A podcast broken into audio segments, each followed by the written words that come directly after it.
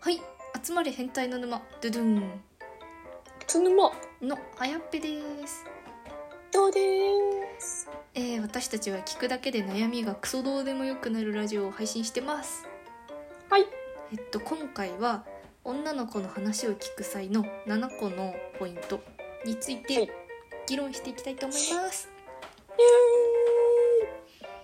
ちょっと女の子と話すの苦手という男性はぜひはいちょっとどうしても女の子と話さなくちゃいけなくなっちゃった時の参考にしていただければと思いますはいそうですねその1自分自身が喋りたい話題は我慢するはいはいその2美味しかった楽しかったなどの感情を引き出す質問を投げかけるはいその3それ美味しそうだねそれって大変だったねそれって嬉しいねと女の子の感情を言葉にしてあげるなめてんなはい4番きっかけを聞き出すきっかけなんかそれはなんでみたいななんかあ理由ら探しって感じですねーなんかロボットみたいじゃんそいつ5番目自分自身の経験談などの話をしないかっこ女の子に求められた場合を除くおお6アドバイスをしないかっこ女の子に求められた場合を除くおおー7番「要は」という言葉で女の子の言いたいことを勝手にまとめないっおおていう感じですねなるほどほんとなんかロボットみたいな感じで大丈夫って感じですね前半ちょっとロボットだった ね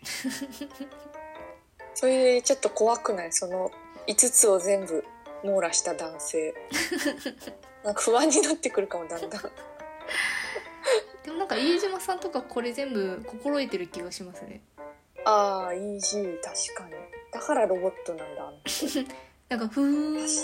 それえ楽しかった?」とか「どどうだったよかった?」とか確かにも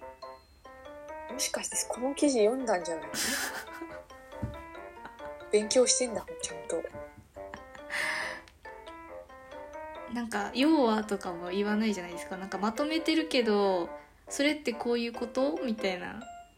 うん確心得てますねかにでもまあおっさん女子の意見が参考になるかどうかはちょっと置いといてはい 私とヤッペは正直ちょっと困惑ししてたよね彼の存在にええみたいな感じだったよね常にこの人自分と話してて楽しいのかなみたい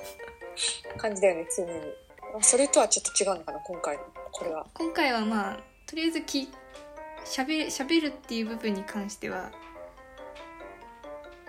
うまくやってる感じがしますねそうだねこれだけ見ると女子がただわがままなやつみたいなイメそーうジだよねその女の方がちょっと地雷だと思うけどななんかなんか男性の話を聞かない女子みたいな